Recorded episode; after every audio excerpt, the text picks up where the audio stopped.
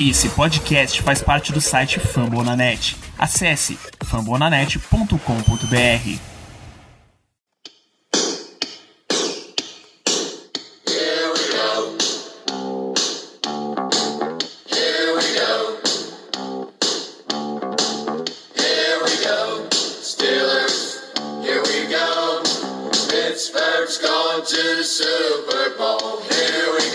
bem, pessoal, estamos começando mais uma edição do Black Yellow Brasil Podcast. Este seu programa é sobre o Pittsburgh Steelers para todo o Brasil, direto de fambonanet.com.br, da Apple Podcasts, Spotify, Deezer, Amazon Music, ou da onde você quiser. Sou Danilo Batista, você seu host em mais uma semana, em mais um episódio pré-jogo. Agora estamos aqui focados em enfrentar os Cincinnati Bengals, jogo no Ice Field, jogo 2 da tarde, jogo sem transmissão da TV. tá? Já vamos deixar isso bem claro desde agora. A ESPN Brasil não vai transmitir esse jogo, então disponível apenas no NFL Game Pass. E bom, primeiro jogo divisional dos Steelers na temporada, é uma, uma emoção nova, é a hora também de aproveitar o entre muitas aspas, adversário mais fraco da divisão, é a hora que o Steelers precisa fazer números, precisa acumular vitórias, porque essa fase inicial tem alguns jogos mais acessíveis, a fase final é simplesmente um corredor polonês, é um massacre, tá? Se o Steelers quiser ter um desempenho valendo playoff, se quiser chegar brigando ainda ao final da temporada, vai ter que conquistar algumas vitórias agora, nessa primeira fase. E vitória divisional contra Cincinnati, um jogo em casa, tem que ser obrigação. tá? Mas para cumprir essa obrigação, o Steelers vai ter que superar uma belíssima quantidade de problemas. Primeiro que os problemas dentro de campo, os problemas táticos, o ataque continua inoperante nesse time. Foi mais uma semana sofrida de se assistir, foi bem, bem difícil ver o time contra o Las Vegas Raiders. tá? A linha ofensiva, em especial, precisa evoluir. Foi uma discussão durante essa semana o fato de que a linha ofensiva ficava olhando Big Ben no chão e ninguém estendia a mão para ajudar ele a levantar, coisa que era super comum em outras formações da linha, em outras gerações, em outros times também vai uma linha que trabalha para proteger o quarterback, tá ali sempre disponível para ajudar o quarterback a levantar caso eles falhem e ele e o quarterback acabe sendo derrubado. E isso não aconteceu durante o jogo inteiro, foi um motivo de intensa discussão dentro do time e na imprensa especializada, a ponto do Zach Banner vir dizer, olha, eu vi, eu vi a fita do jogo e realmente foi difícil, isso não vai mais acontecer e etc. Quando você vê que as pequenas coisas estão começando a afetar o ambiente, você sabe que a tensão tá meio alta. Então, essa seria uma hora de conseguir uma boa vitória para garantir. Com esse jogo de OL, ele precisa também abrir mais espaço para Najee Harris, tá? Ele tá correndo bastante, ele é, por estatísticas aí, o running back que mais correu rota em toda a liga, porém, a quantidade de jardas está bem longe do ideal e tá sendo bem por falta de espaço para corrida mesmo, tá? Muito mais falta de espaço do que realmente o nível de jogo dele, aquele stiff arm que ele deu contra o Raiders, é um sinal do nível que ele tá pronto para jogar. O primeiro touchdown dele saiu? Então, com um trabalho de bloqueios melhor, Najee pode ter um desempenho melhor. Fora esse trabalho tático, o Steelers vai ter um outro grande adversário aí dentro de si mesmo, aquele adversário interno que são lesões. De acordo com o Injury Report, a gente já tem dois outside linebackers com problemas. Alex Highsmith tá oficialmente fora do jogo com uma lesão de virilha, ele se juntou ao Groin Club lá dos Steelers. Eh, Carlos Davis, defensive, la- defensive end, já estava fora também. O Stephen Tuitt, defensive end, também já estava fora. TJ Watt está em estado questionável, então ele deve ser. É possível que ele seja limitado ou em nível de atuação ou até em quantidade de snaps. A gente vai depender bastante de Melvin Ingram ali no setor. O Steelers trouxe inclusive Taco Charlton, ex-Dallas Cowboys, para fazer. para ter um outro outside linebacker né, disponível, porque aí você fica com caso TJ Watt não jogue, Melvin Ingram, Jamir Jones e Taco Charlton nessa posição. E Charlton não é absolutamente nada demais nessa liga. Absolutamente nada demais. Você não pode esperar grandes coisas desse jogador. Então Melvin Ingram vai ter que aparecer bastante. E quando você está dependendo muito de um jogador só nesse setor, as coisas começam a se complicar. Felizmente, a linha ofensiva de Cincinnati cedeu muita coisa, né? Na semana 1 foram 7 QB hits e 5 sacks em cima do Joe Burrow. Na semana 2, 9 QB hits e 4 quatro sacks, e os dois adversários foram Minnesota e Chicago. Então é de se esperar que a defesa de Pittsburgh tenha espaços, que ali, o front seven dos Steelers tem espaços para atacar. Até o momento, Devin Bush, que não participou do último jogo, já treinou livremente a semana inteira, então isso deve ser um indicativo de que ele vai jogar. Joe Hayden, desde quinta-feira, tá treinando, então é bem provável que ele possa jogar também. É, no ataque de Ontay Johnson, que sentiu o joelho na última basicamente na última jogada ali do jogo, tá fora da partida, tá? Então, você já deve ter mais acionar mais James Washington, também acionar mais Pat Frymouth, acionar mais Eric Ebron para poder compensar isso daí, poder distribuir melhor esse jogo aéreo. É, e todo time tem que dar um passo à frente se quiser superar esses problemas, tá? É, esse, é um, esse deveria ser um jogo para os Steelers ganhar e respirar bem, ter uma semana tranquila, treinar para voltar as atenções para um adversário mais difícil. Mas vai ser bem apertado. Jogo de AFC Norte, não dá para achar que todos eles vão ser fáceis. Não dá para achar que a gente tem que garantir, que a gente vai garantir vitória em todos, porque é uma divisão muito apertada, mesmo o Bengals ainda no estágio de reconstrução. E esse é o grande foco, assim vai ser um jogo difícil. Não espera uma vitória fácil porque é Cincinnati, porque vai ser um jogo difícil. Na continuação desse episódio, vocês vão ouvir primeiro um injury report.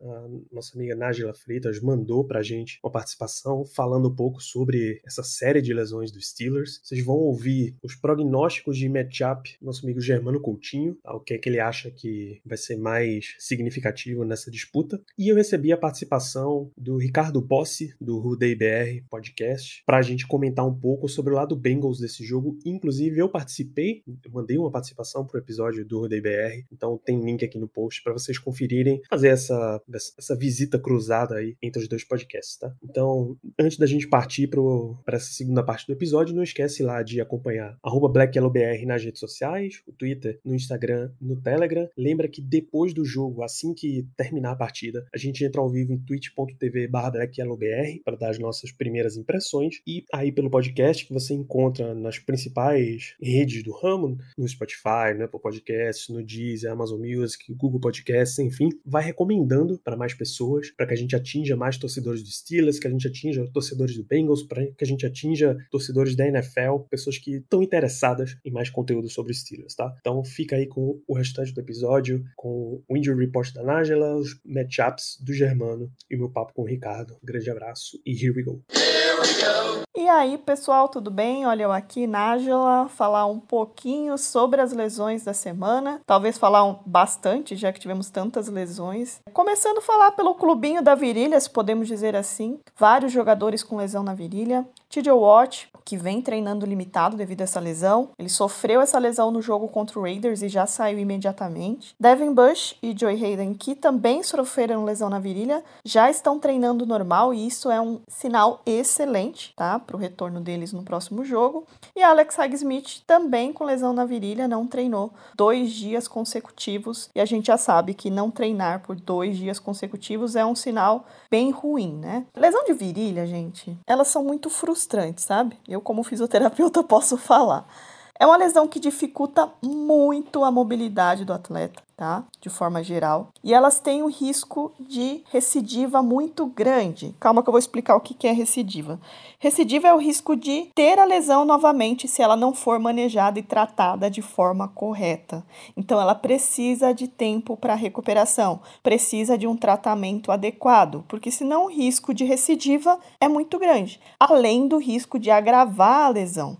Então, até por isso que a gente observa o Steelers bem cuidadoso com o TJ Watt, que sofreu né, essa lesão, sentiu ali a região da virilha e já saiu do jogo e não retornou mais. Porque realmente é uma lesão que pode agravar, tá? Pra vocês levarem em consideração, uma lesão grau 1 pode levar aí de uma a duas semanas o retorno, uma lesão de grau 2 de 4 a 6 semanas e uma lesão de grau 3 de 2 a 3 meses. Então, realmente, o cuidado é essencial, o cuidado no manejo desse tipo de lesão é muito importante, tá? Então, basicamente, a regra geral para lesões de virilha é: doeu, pare de fazer.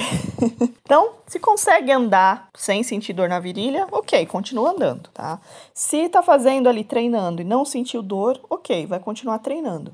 Certo que a gente sabe que jogadores de alto nível têm toda uma questão de manejo das lesões de forma não muito adequada, muitas vezes é, com uso né, discriminado de medicamentos, analgésicos, enfim. Mas é uma lesão que realmente eu observo que os times tomam muito cuidado justamente pelo risco de agravar e o risco de retornar. Então, a gente vai ficar bastante de olho nesses jogadores, porque se eles sentirem ali, possivelmente eles saiam do jogo e não voltem mais. Então, a gente tem que tomar bastante cuidado com lesões na virilha, tá? Então, vamos torcer aí pela recuperação do nosso clubinho da virilha, né? Porque é uma lesão bem chata de tratar e tem que tomar bastante, bastante cuidado. Eu sei que eu já falei isso várias vezes de forma bem repetitiva, mas é que realmente é uma lesão bem chata e tem que tomar bastante cuidado para que não tenha, né, piora do quadro ainda mais, né? Infelizmente, quem não teve muita sorte aí foi o nosso querido Alu Alu, com uma fratura de tornozelo, teve que fazer procedimento cirúrgico e infelizmente é uma lesão de fim de temporada, né? Então, uma lesão mais severa, não tem o que fazer realmente nesse sentido e vamos torcer pela recuperação total aí.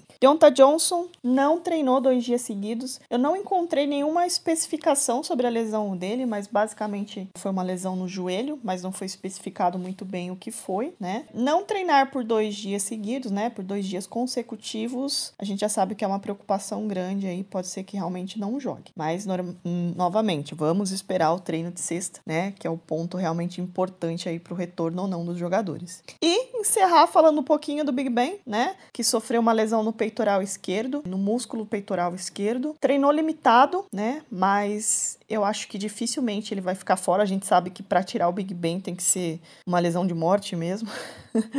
Difícil. Mas o fato é que é realmente menos preocupante, porque foi no peitoral esquerdo, então não é o braço né, de lançamento mesmo. É, mas vamos observar para ver se ele vai treinar limitado frente a isso. Independente de ser no peitoral contralateral, né, de não ser o braço do arremesso, a gente sabe a importância da movimentação de todo, do, de tudo, né? Tanto de braço bilateral, de quadril, de tronco. Então, tudo isso, qualquer desses fatores pode ser limitante para ter um movimento perfeito, né? Então, vamos ver aí. Tomara que essa semana tenhamos menos lesões, porque Cara, vamos orar pelas virilhas dos nossos meninos, né? E é isso aí. Até a próxima. Bom, fica até difícil a gente comentar acerca de um matchup para a próxima partida, porque temos muitos jogadores lesionados e ainda não temos a confirmação de quem vai poder jogar. A gente sabe que, por exemplo, o Big Ben deve jogar, apesar de que com certa dor, mas aquele pessoal do, do grupo da virilha, como, como, eles estão sendo chamados, a gente ainda não tem toda certeza. No caso, o Joe Hayden, o Bush, o TJ Watt, o High Smith, então a gente não sabe exatamente qual será a condição desses jogadores para o jogo. Então, realmente fica muito difícil dar um matchup. Mas, de qualquer maneira, o meu matchup vai ser muito mais do lado dos Steelers, ou seja, vai ser uma. Eu vou pender muito mais para o nosso lado, que o meu matchup vai ser o nosso jogo corrido contra a defesa terrestre deles, mas muito mais, como eu falei, de nosso lado, ou seja, eu quero ver esse jogo corrido funcionar. Eu quero ver o Nadir Harris começar a conseguir mais jardas. E principalmente eu quero ver a linha ofensiva fazer um trabalho melhor, porque realmente nesses dois primeiros jogos a gente viu que ela teve uma certa dificuldade em abrir os espaços para, para os nossos running backs. Então fica aí o meu destaque para a questão do jogo terrestre, que, de novo, precisa melhorar, precisa ajudar mais o Big Ben. E, claro, com o grande asterisco de como o nosso time vai entrar em campo, ou melhor, de quem vai entrar em campo, né? Porque a gente até agora não sabe quem vai ter condições de jogo e quem não vai ter. Espero que a maioria desses jogadores que eu comentei possa entrar, possa jogar e possa jogar bem, mas honestamente, se for para se for para ir no sacrifício, é melhor deixar pelo menos o TJ Watt de molho. e talvez o Joe Hayden. Para a gente falar um pouquinho do lado Bengals desse jogo, tem a presença do Ricardo Bossi lá do Rodeio BR Podcast. É um prazer te ter aqui, Ricardo. Tudo bem? Olá, Danilo, ouvintes do Black and Yellow Brasil. Eu sou Ricardo Bossi, do podcast Rodeio BR. Agradeço muito o convite para trazer as impressões da nossa equipe a respeito deste jogo de rivalidade em que nos aproximamos. Bom, vamos começar a falar aqui do ataque da grande estrela desse Cincinnati Bengals. Joe Burrow teve uma partida meio irregular contra a defesa do Bears, é, até três interceptações seguidas lançadas, e sabendo que o Steelers, em tese, tem outra das melhores defesas da liga, como é a tua expectativa de desempenho no jogo aéreo para esse jogo? Então, para mim, o calendário acabou sendo benéfico aos Bengals, ao ter duas defesas muito fortes em sequência, né, com bastante semelhança, um destaque para o front seven, tanto de Bears quanto de Steelers. Acaba que isso torna um jogo meio preparação para o outro, né? O Burrow na última partida mostrou um pouco dos seus pontos frágeis, né? Ao ser interceptado em três passes seguidos, depois de passar quase 200 lançamentos, 200 tentativas sem ser interceptado, e lançou três na sequência, então isso mostrou alguma de suas fragilidades. Mas também mostrou bastante resiliência, pois o jogo tá, chegou no momento do quarto período, tá 20 a 3 para o Bears em um minuto teve a interceptação, teve. Então não foi só em virtude do jogo do Joe Burrow, mas o Bengals conseguiu retornar, fez 20 a 17, teve um tackle perdido, né, que o Justin Fields acabou escapando de receber a bola de volta e estava com todo o momentum a seu favor. Receberia a bola com dois minutos e meio, precisando apenas de um field goal para empatar o jogo. Então acaba sendo um pouco disso, né? Então a, essa esperança pelo comeback ficou muito forte na torcida do Bengals. Então a expectativa é que o Burrow tenha um jogo que ele consiga se sentir um pouco mais confortável cada vez mais, cada partida ele aparenta estar um pouco mais confortável, retornando de sua lesão, e tem uma, vai enfrentar uma defesa extremamente talentosa, mas eu ainda confio no talento de Joe Burrow. vai estar desfalcado na linha defensiva, né? O Alex Highsmith já está fora, TJ Watt está em estado questionável. Essa linha ofensiva do Bengals, que cedeu tanta pressão nos dois primeiros jogos, pode ter um respiro, ou num jogo como esse você não pode contar com isso e precisa melhorar para dar uma situação melhor para o Burrow. Então, Danilo, uh, com as de Tyson Alualo, Stephen Tweet, uh, Injury Reserve, e também alguns jogadores retornando de lesão, né, o TJ Watt e o Devin Bush, é esperado que a OL do Bengals se saia de maneira ao menos neutra, né, não sendo tão positiva nem tão negativa. Vale lembrar que a unidade, né, por mais que seja muito criticada por conta do alto número de sacks, ela vem conseguindo bons números, ela tem conseguido manter a pressão longe do Burrow. O Burrow tem sido o principal responsável, né? Então, quando pressionado, cerca de 40% dessas vezes que ele é pressionado, acaba se transformando em sec, que é um índice muito alto comparado com os outros quarterbacks da liga. Essa semana, a imprensa de Cincinnati chegou a questionar o, quarterback a respeito desse assunto, e ele foi muito claro, falando que ele tem que melhorar o pocket presence dele, a awareness dele, e não se expor tanto. Então, isso passa um pouco de confiança para uh, a torcida dos Cincinnati Bengals. A defesa dos Steelers até o momento não tem mostrado tantas blitzes, né, nas duas primeiras semanas, mas tem usado muito stunts, que são algumas ferramentas que a linha ofensiva do Bengals tem apresentado dificuldade em defender, né? Então eu acho que é um duelo que vai ser bem interessante.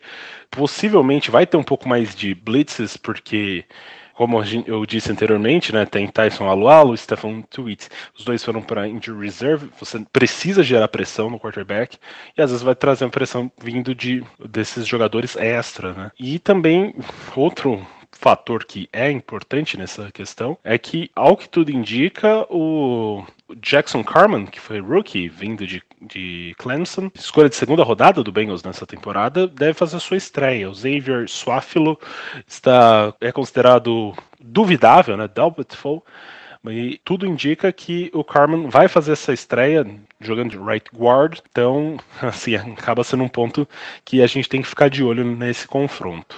E bom, já que a gente tá em trincheira, da mesma forma a linha defensiva do Bengals tem feito uma quantidade legal de pressão. O Trey Hendrickson parece ter sido uma peça que encaixou bem desde o início. Você tem uma boa perspectiva de confronto contra a OL dos Steelers, que ainda não encontrou um encaixe perfeito, Ricardo? Por mais que Trey Hendrickson tenha conseguido bons números né, de pressures e conseguindo alguns sacks, forçar um fumble na última partida, o que mais tem chamado a atenção positivamente na DL do Bengals, é, pelo menos para mim, é o do Larry Ogunjobi e DJ Reader. Os dois têm conseguido fazer infiltrações na linha ofensiva adversária, colapsar o pocket a partir do seu interior, tornando a vida do quarterback muito mais difícil. E a gente sabe que o Big Ben é um quarterback duro na queda, né? Ele é difícil de derrubar, mas ele não tem tanta mobilidade. Isso pode ser um fator significativo. Além disso, o, o Bengals não vai trazer uma blitz constante. Eu imagino que sejam coisas mais pontuais. Às vezes, um, uma blitz do Mike Hilton ou uma blitz de um dos seus linebackers que são bem jovens e têm mostrado bom potencial. Então eu imagino que a DL do Bengals contra a OL do Steelers, principalmente no seu interior, né? Então o center e os guards vão ter trabalho redobrado por conta de DJ Reader e de Larry Ogunjobi. É, os Steelers vem tentando também desenvolver um jogo corrido com o Najee Harris, né? Foi um pedido do presidente para o time ir lá e melhorar o jogo corrido. Só que contra o Bengals, nem o Vikings na semana 1, nem o Bears na semana 2 tiveram exatamente uma vida fácil pelo chão. O que, que você acha desse confronto? Você acha que o Bengals está preparado para continuar essa sequência e não dar espaço para o Najee Harris? Esse é um ponto que me deixa levemente apreensivo. Por mais que a defesa do Bengals tenha tido um ótimo desempenho contra Dalvin Cook e David Montgomery, limitando os dois em cada semana 61 jardas, eu sempre fico um pouco de pé atrás. Najee Harris mostrou em suas duas semanas, por mais que não tenha números muito expressivos, em algumas jogadas um pouco do talento que ele mostrou em Tuscaloosa em Alabama. Então ele tem a habilidade de receber passes. Assim, tradicionalmente o Steelers corre bem com a bola. Então a gente, enquanto torcida do Cincinnati Bengals, fica um pouco apreensivo, por mais que Sam Hubbard seja um, um ótimo defensor contra o jogo corrido, DJ Reader, como eu disse anteriormente, tem conseguido vazar essa, essa OL pelo meio, né? Então, às vezes fazendo um primeiro contato, duas, três linhas atrás da linha de scrimmage e tornando a vida do running back muito mais difícil. E também tem o corpo de linebackers do Bengals que é bem jovem. Então tem o Logan Wilson, que está tá na sua segunda temporada, tem Jermaine Pratt, que está na sua terceira temporada. Então eles acabam auxiliando muito nessa contenção de jogo terrestre e a defesa tem mostrado muita força nisso. Né? E essa secundária renovada aí do Bengals, algumas peças novas, algumas peças que continuam crescendo de nível, a gente nunca pode esquecer o Jesse Bates, um dos top safeties da liga. Te agrada ela no confronto contra os alvos dos Steelers, ainda mais o Deontay Johnson fora do jogo? A secundária do Bengals conta talvez com o jogador mais surpreendente, pelo menos para a torcida, que é o Tidobi Awuzie. Ele veio do Dallas Cowboys e tem ficado responsável pelo principal recebedor dos adversários. Então ele ficou em cima de Justin Jefferson na primeira semana semana e Allen Robinson na segunda semana. Ele é um cornerback muito físico e vai ter muito contato e muito difícil um receiver fazer uma recepção sem uma contestação. Então os catches vão ser muito contestados. Eu tive alguns momentos que eu vi que ele teve problemas em tackle open field, então talvez seja uma questão. Jesse Bates é um outro ótimo jogador na secundária, muito respeitado, vem jogando bem, mas a secundária é o principal ponto de preocupação nessa defesa. Uh, por mais que o Tidobi Awuzie tenha jogado bem, do lado oposto, costumeiramente tem sido Eli Apple nas duas primeiras semanas. E ele, em cada uma das duas semanas, ele teve falhas gritantes em drives que resultaram em touchdowns do adversário. Além disso, Trey Waynes, que assinou com o Bengals em 2020, ainda não fez sua estreia. Treinou duas vezes esta semana, é considerado doubtful, o Zach Taylor falou que ele pode ir para o jogo, mas se ele for, terá contagem de snaps limitado.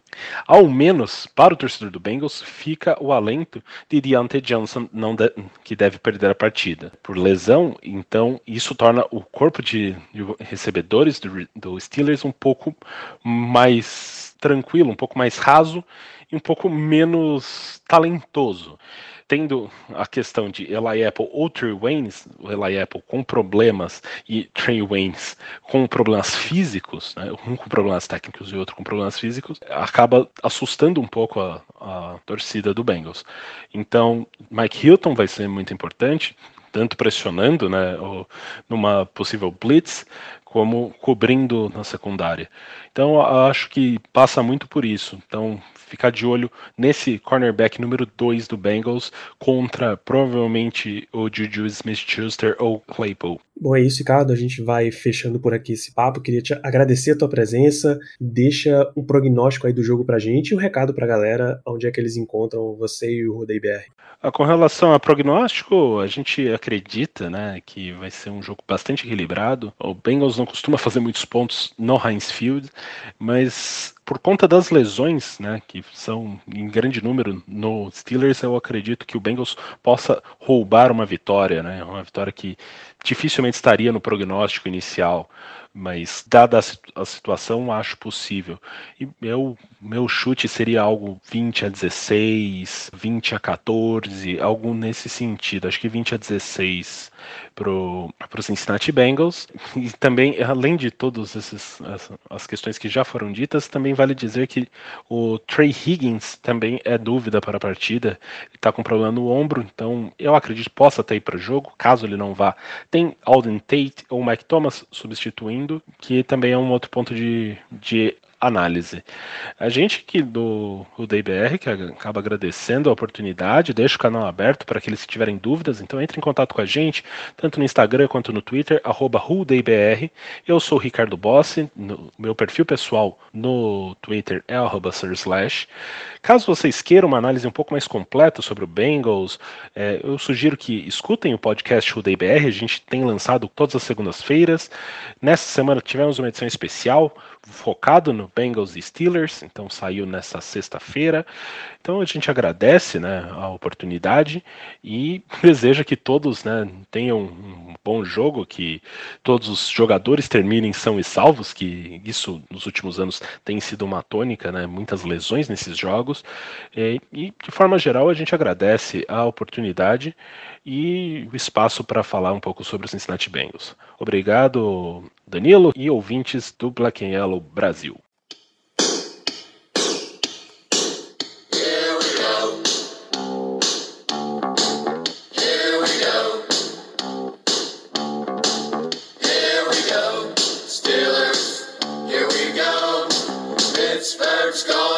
Super